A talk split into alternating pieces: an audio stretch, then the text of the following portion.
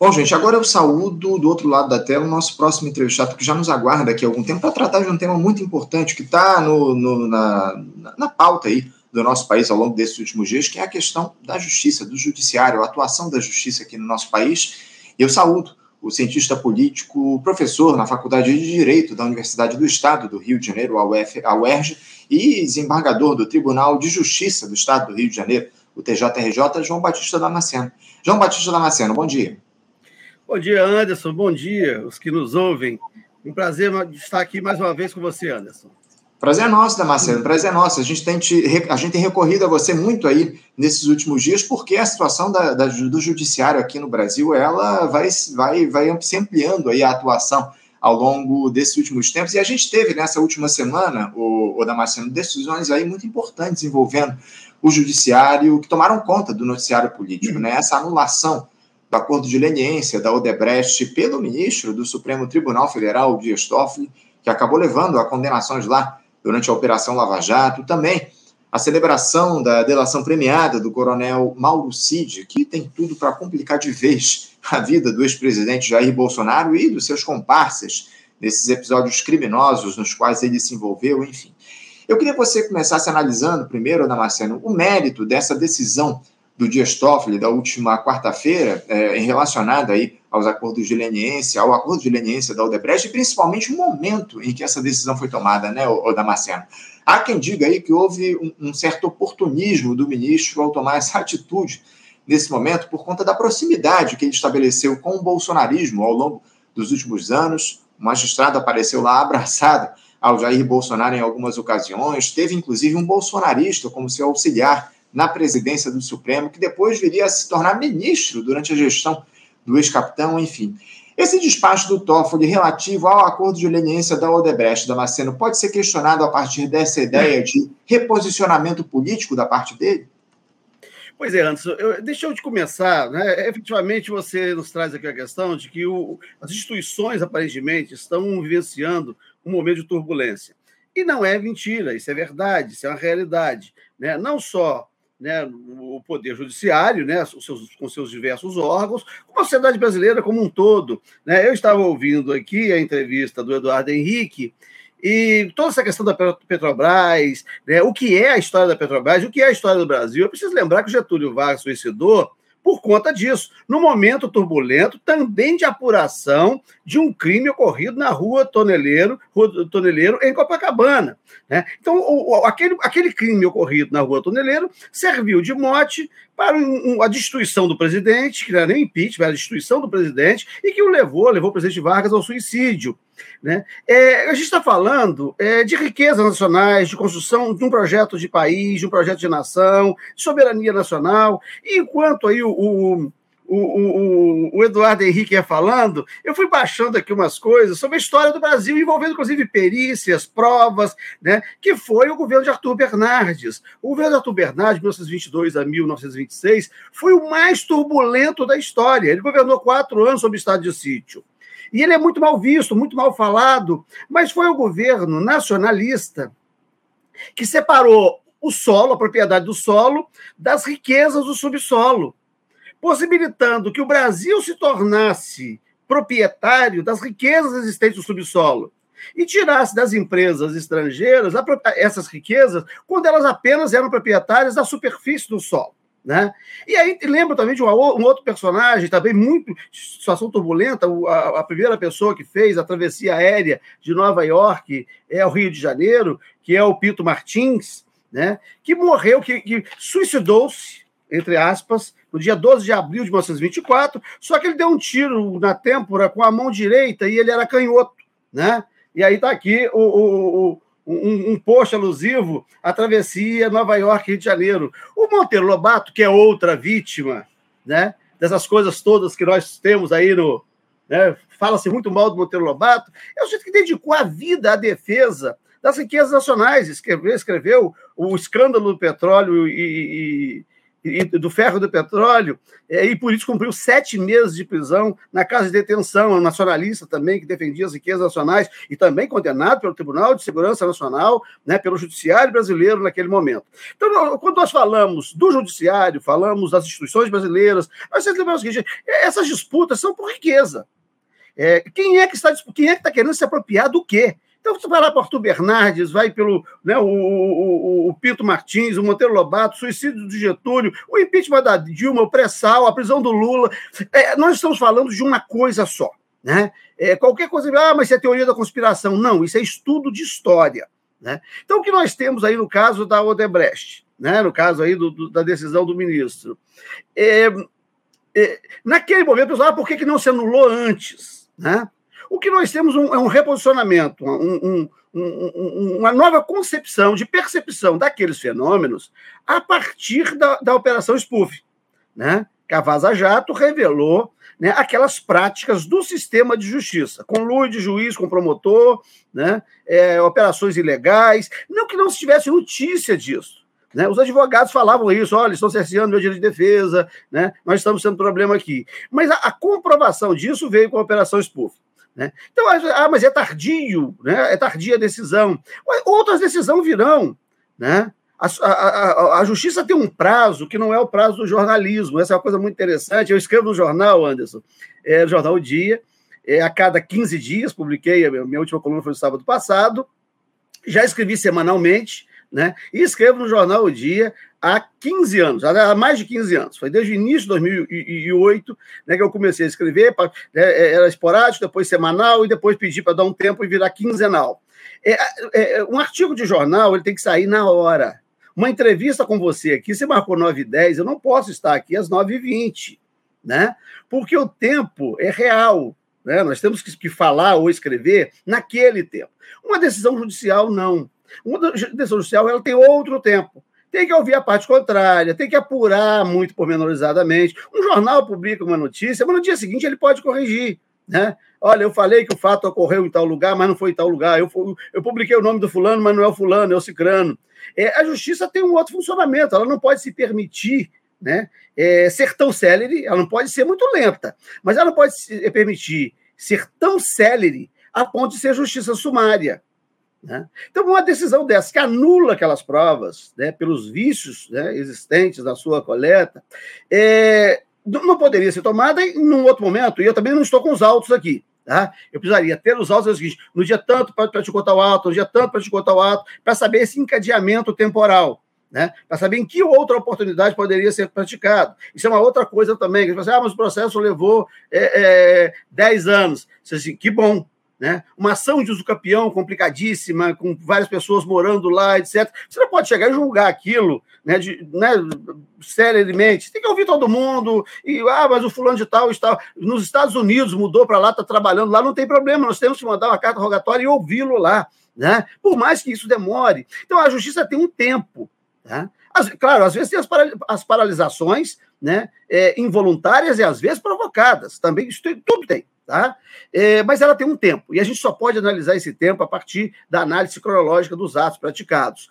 É, eu não vejo, né, eu não estava em Brasília, não conheço as relações, é, eu não vejo problema é, de relações entre autoridades. Né? Uma vez o Brizola foi à Mangueira e um, o gerente da Boca de Fumo lá foi lá e abraçou o Brizola e tirou uma foto.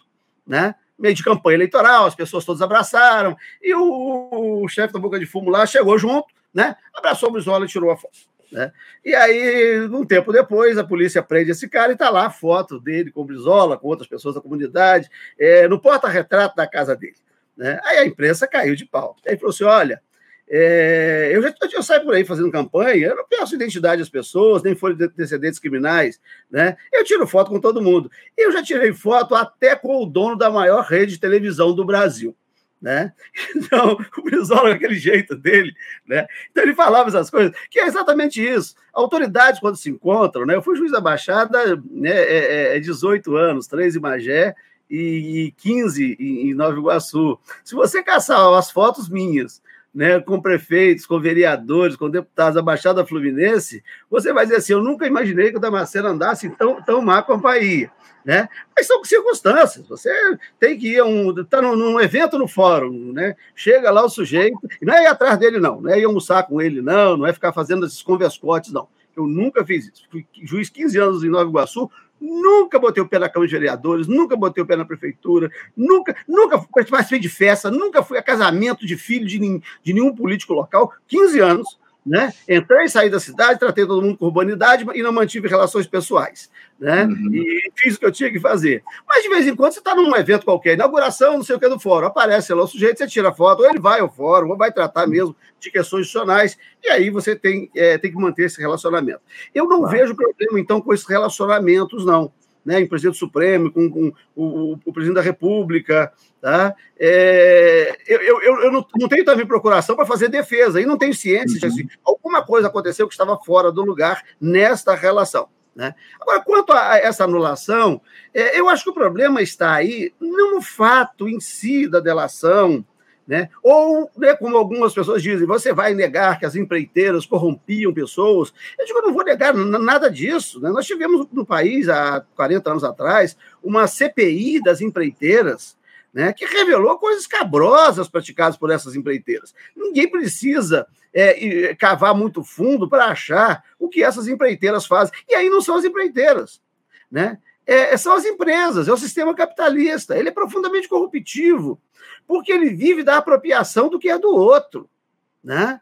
Não tem coisa da apropriação mais escancarada que nós temos do que a apropriação das terras brasileiras. Né? Outro dia o ministro falou que é, as terras foram é, apropriadas pelo Estado português em razão do direito de conquista, que vigia na época, na época se entendia isso, direito de conquistar. Né? O outro, né? as terras do outro né? e as mulheres do, do outro. Né? Maquiavel até dizia que você deve tomar os bens, né? não a honra. Então, se você tomar os bens, o cara vai embora, vai arranjar outros bens, vai tomar de outro lá na frente. Mas se você mexer com as mulheres dele, com a mulher e com as filhas, ele vai ficar seu inimigo. Então você vê que o direito de conquista, Maquiavel ensinava né, que o direito de conquista deveria ser apropriado apenas aos bens, né, se limitar apenas aos bens. É, então nós temos essa apropriação dos bens, que virou terra pública, né? O Brasil era um, um território né, é, é, integralmente de terras públicas, e aí, a partir da, da, das Marias, das capitanias hereditárias, depois as Marias, ele foi privatizando parte é, das suas terras, depois o Estado passou a vender terras. Né? Mas hoje em dia não se vende mais, ou se vende pouco. O, o que tem é a grilagem mesmo, é a apropriação. Então, nós vivemos um sistema de apropriação do que é do outro, e está aí o garimpo. Né? O garimpo em terra indígena é um bom exemplo de roubo né, do que é público. Né? Porque se aquela terra é da União, né, e alguém entra lá e subtrai o que está no subsolo daquela terra, está subtraindo o que é da União. Então, é próprio do nosso sistema essa apropriação né, indevida né, do que é de, de outro. Então, a, a, a das empreiteiras, claro, tem todos os problemas das empreiteiras, mas onde é que está o problema sério, então, né, que o judiciário se debruçou no presente momento, essa decisão do ministro Dias Toffoli? É sobre a forma que utilizaram para obter as confissões, a forma que utilizaram para obter as delações né, premiadas, a forma que utilizaram né, é, para fazer com que as pessoas é, abdicassem de certos direitos do processo para não receberem pena maior. Né? Então é o caso da tortura. Uma pessoa que confessa um crime que efetivamente cometeu sob tortura, essa confissão não é válida. Então você fala assim, vai fazer o quê então? Buscar uma investigação eficiente e comprovar aquele crime por outros meios. Porque nós não podemos né, referendar né, de que os fins justificam os meios. Nós não podemos admitir né, a tortura como método de atingimento né, de, de, de, de prova, né, de produção de prova. Menos ainda a tortura praticada por juiz. Né? A tortura praticada pelo miliciano, pelo traficante, né, é, é, nas dependências policiais, nas penitenciárias, é algo, é a barbárie. Agora, uhum. quando isso envolve né, o Ministério Público, já, já complica, porque ele é um órgão acusador, né, não é órgão torturador.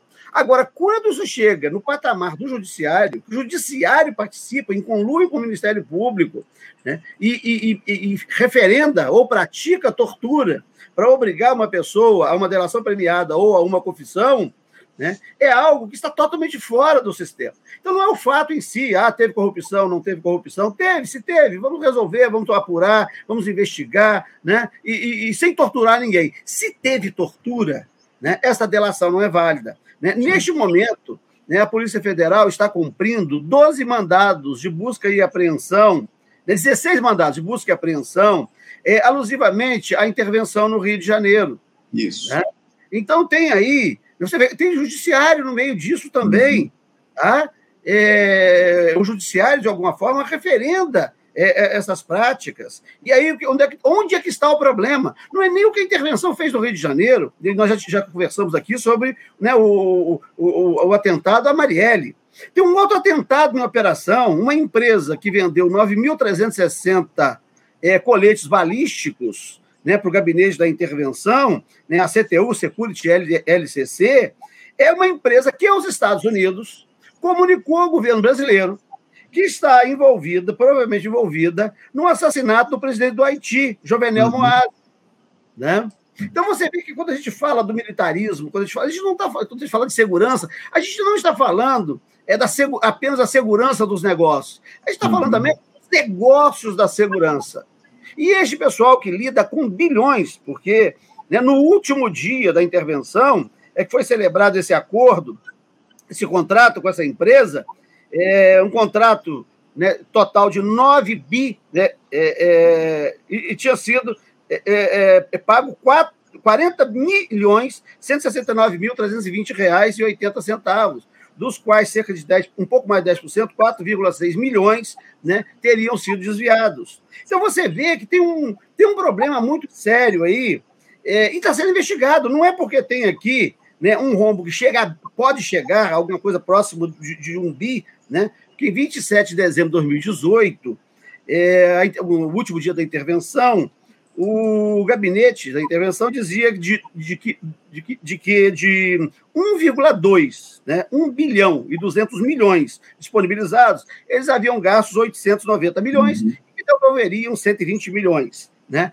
Aí o G1 publicou dizendo: olha, não gastaram isso tudo, não. Até agora só gastaram um terço desses valores, portanto, só 400 milhões. Eles estão inventando aí que já gastaram né, 890. Então, tem 490 milhões aí que ainda não foram gastos, que eles vão torrar nesse último dia. E um dos contratos né, é este contrato de 40 milhões com essa Security LLC, nessa empresa americana, provavelmente, segundo o governo dos Estados Unidos, né, que comunicou ao governo brasileiro, pode ter participado do atentado né, e assassinato do presidente do Haiti, Jovenal Moase. Então, quando a gente vai falar dessas questões, é, como foi feito? Né? Neste caso aqui, dessa investigação da Operação Perfídia, está sendo feito como tem que ser feito.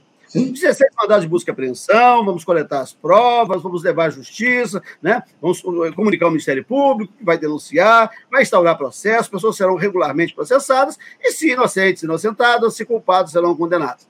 Né? O que não se admite é a tortura para obtenção da prova. Então, Sim. nesse sentido, eu li a decisão do ministro Dias Toffoli, é, e acho que é uma, uma, decisão que coloca né, o bonde né, em cima dos trilhos, porque uhum. aí sim pode né, é, é, é, transitar com mais leveza. Nós não podemos, a pretexto de que ah, aconteceu há muito tempo, vamos deixar para lá, o que passou, passou. Não. Nós temos que ter compromisso com a verdade e com a justiça, Anderson. eu acho que a decisão muito bem proferida e veio em boa hora.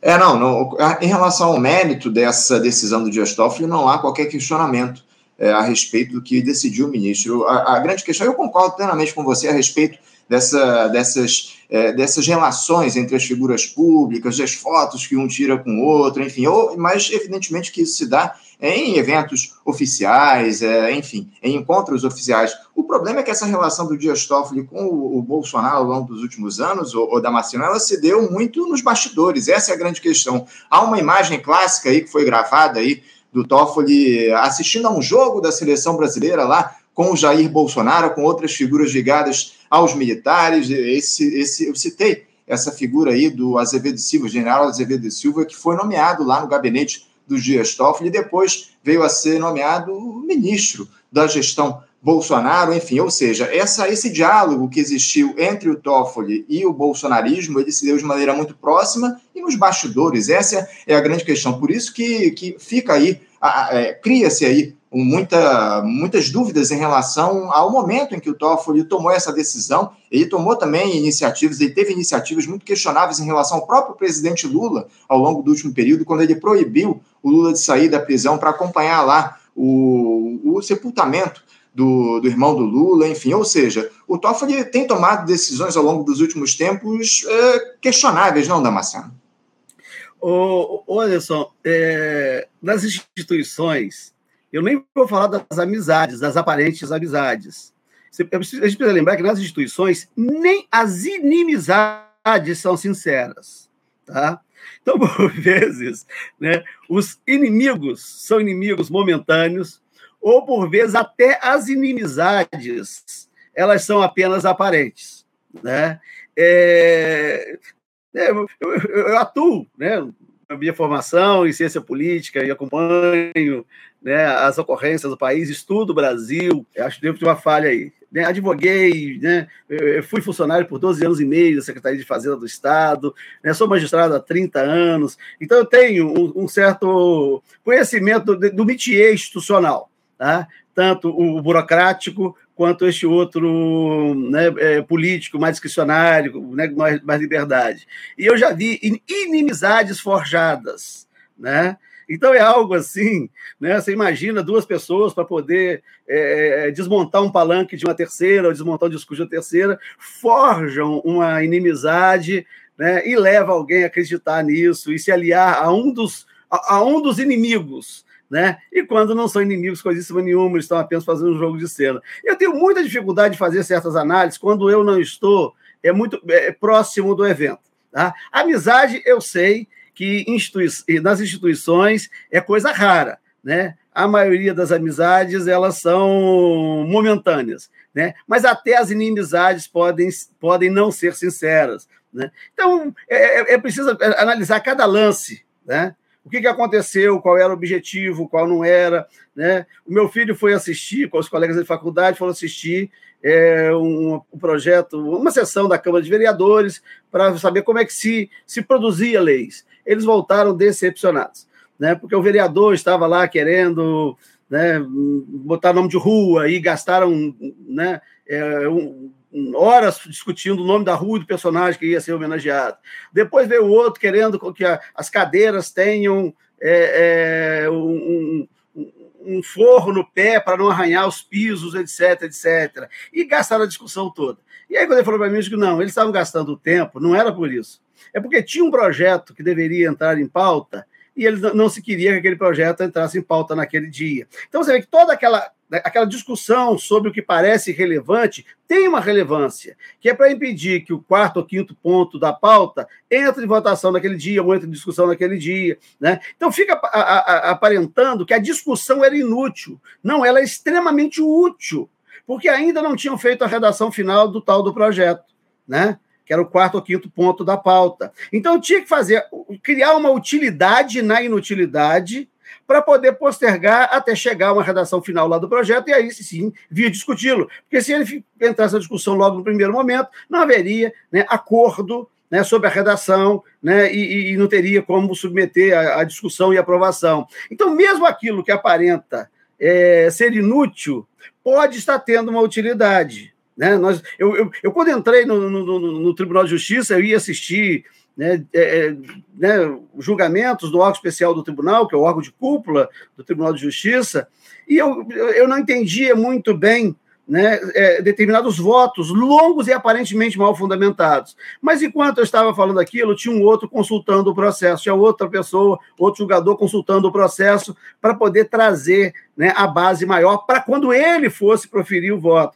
Então, é, é lidar com as instituições é ficar né, analisando as nuvens, é mais ou menos né, é, é ler o oráculo, oráculo, né? É ficar ali o que, que está acontecendo efetivamente no processo. Né? E isso a gente não pode perder de vista. Uhum. Né? Eu, eu vejo, neste momento, é, se teve as decisões né, é, é, né, que, que não agradaram ou que não estiveram né, conforme é, as expectativas né, de uns de outro ou da própria sociedade no momento, se elas puderem ser corrigidas, um tanto melhor. É muito pior se as instituições se assentarem no pressuposto de que elas não falham e mantiverem as injustiças que cometeram.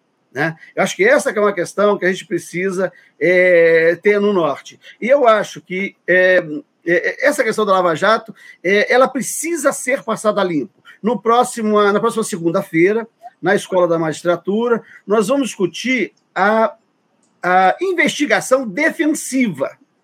Né? E tomando como referência o que aconteceu na Lava Jato. Ah, muito obrigado por colocar né, o nosso cartaz aí é, na tela. Nós vamos discutir é a investigação defensiva. Claro que vamos tomar a Lava Jato como modelo. Olha, isso que aconteceu na Lava Jato acontece todo dia. Quando nós temos né, acusados, investigados, poderosos, que podem contratar bons advogados, né, que seja caso de repercussão, a possibilidade de reparação é muito maior. Né?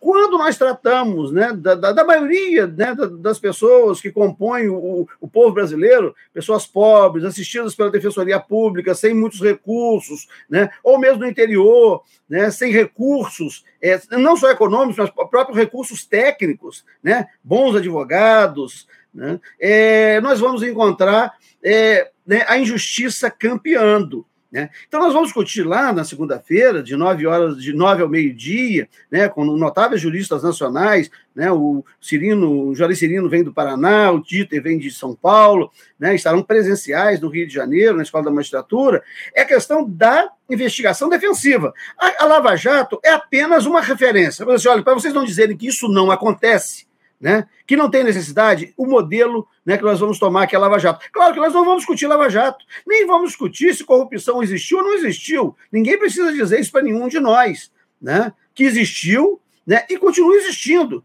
E é possível que vá continuar existindo. Né? Agora, a questão é a seguinte: quais os meios que nós vamos usar para promover o funcionamento institucional?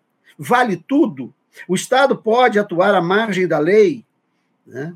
É, basta a acusação fazer uma afirmativa e esta acusação né, já passa a ser verdade, sobretudo quando estiver em conluio a polícia, né, um japonês da federal com tornozeleira, né, executando a moralidade, um membro do Ministério Público ungido por Deus, né, um, um, um, um juiz né, enfiado né, é, é, neste conluio, e a mídia, né, a, a, a, mídia referendando isso tudo, a ponto de uma das principais articulistas, jornalistas da maior rede de, de, de comunicação do país, é ter se tornado tão sócia do projeto que o filho né, é, publicou um livro né, ali sobre os bastidores da Lava Jato e fazendo acordos internacionais sem passar pelo Estado brasileiro, sem passar pelo Ministério das Relações Exteriores. Isso é que foi né, objeto da decisão do, do ministro Gestófoli. Como que um juiz de primeira instância faz acordo com instituições estrangeiras, né, os Estados Unidos, com a Suíça, sem que o Estado, né, sem que o Estado brasileiro tome ciência, sem que o Ministério das Relações Exteriores é, é, intermedie é, é, é, é esse tipo de relação. Isso, não, isso, isso, isso foge completamente à institucionalidade. Né? E isso veio à tona tardiamente. E é bom que tenha vindo à tona e é bom que tenha sido desfeito, porque nós não podemos ter agentes públicos atuando à margem da lei, nós não podemos ter um Estado marginal. A Constituição é muito clara. Uhum. Né? A República Federativa do Brasil se constitui num Estado democrático de direito. A República Sim. Federativa do Brasil, formada pela União Insolúvel dos Estados e Municípios e do Distrito Federal, constitui-se em Estado democrático de direitos. Né, de direito. E tem fundamento: soberania, cidadania, dignidade da pessoa humana, valores sociais do trabalho, da livre iniciativa e pluralismo político. Isso é o artigo 1 da Constituição. Uhum. Se nós temos uma imposição, a Constituição constitui o Estado. E a Constituição constituiu um Estado de direito. Portanto, os agentes públicos não podem atuar à margem da lei, senão serão marginais. Tudo que uhum. está à margem é marginal. Né? Então, de onde vem a superioridade ética de um juiz para é, é, processar e julgar aquele que está à margem da lei, se ele também está à margem da lei? Então, Sim. quem pune aqueles que estão à margem da lei tem que estar dentro desta margem, não pode estar fora da margem da lei. Né? Então, esse é o problema. A, a, então, a decisão do ministro Gestófoli é isso. Né? Hum. Olha, quem atuou fora né, da, da, da, dos limites da Constituição né, atuou à margem do Estado de Direito, portanto é marginal, né, e essas condutas não podem ser referendadas no Estado de Direito, elas precisam ser anuladas. Acho que a questão, Anderson, é esta, e, e acho que é em boa hora né, que se anula é, este meio ilícito de obtenção de prova. Agora, os uhum. fatos podem ser apurados, né? Pelos meios regulares, os fatos podem ser apurados. E aí, né, a vida que segue. Né? Quem tiver responsabilidade, que seja responsabilizado. Mas dentro é. da norma, né, obedecendo ao ordenamento jurídico nacional dentro do devido processo legal. Essa é a devido. grande questão. Não há dúvidas em relação a, ao mérito da, da, da, decisão do ministro Dias Toffoli. Mais uma vez, eu realmente só questiono, de fato, o momento em que, ele, em que essa decisão foi tomada, porque essas provas já estão aí já há algum tempo, enfim, essa decisão podia ter sido tomada antes, mas por conta desse reposicionamento político que há em relação ao governo Lula, que tomou posse aí no dia 1 de janeiro, o, o Dias Toffoli emitiu essa decisão agora. Ô, Damasceno, eu estou com meu tempo absolutamente esgotado. Infelizmente, eu vou ter que encerrar aqui o nosso papo. Eu tinha uma série de outras questões para tratar aqui contigo no nosso programa, mas a gente certamente vai ter outras oportunidades para falar a respeito dessas questões. Eu agradeço demais a tua participação conosco aqui no nosso programa de hoje, Damasceno. Muito obrigado por você se dispor a fazer esse diálogo com a gente. Te agradeço muito, te desejo aí um ótimo dia de trabalho e deixo um abraço forte. Um abraço, Rosa. Eu não precisava nem ter falado do, do, do Pinto Martins nem do Monteiro Lobato. Mas para não perder o gancho aí da entrevista que o Eduardo Henrique estava né, nos deu, né, eu aproveitei para falar disso tudo e gastei o nosso tempo. Um abraço, Anderson, e um, né, um bom dia para todos que estão nos assistindo observações sempre fundamentais, acho que você traz aqui para a gente, esse contexto histórico, você sempre faz questão de trazer aqui para os nossos espectadores. Obrigado, Damasceno, pelo, pelo conhecimento que você trouxe aqui para a gente e pelo papo importante que você teve aqui a respeito dessa questão relacionada ao Dias. Um abraço, Damasceno, até a próxima. Conversamos aqui com o João Batista Damasceno. João Batista, que é comentarista histórico nosso aqui do Faixa Livre, cientista político, professor na Faculdade de Direito da Universidade do Estado do Rio de Janeiro, ao UERJ e desembargador do Tribunal de Justiça do Estado do Rio de Janeiro o, TJRJ tratando dessas questões relativas aí à justiça e especialmente o caso envolvendo lá o Dias Toffoli. Muito importante essa opinião do Damasceno e as informações que ele trouxe para a gente a respeito desse episódio. Você, ouvinte do Faixa Livre, pode ajudar a mantê-lo no ar. Faça sua contribuição diretamente na conta do Banco Itaú, agência 6157, conta corrente 99360, dígito 8. Esta conta encontra-se em nome do Sindicato dos Professores do Município do Rio de Janeiro e região, o Simpro Rio, uma das nossas entidades patrocinadoras, mas seus recursos são destinados exclusivamente para o financiamento do nosso programa. Você pode fazer sua doação de qualquer valor, utilizando também a nossa chave Pix, que é ouvinte@ programafaixalivre.com.br. Sua contribuição é fundamental para a manutenção desta trincheira progressista no ar.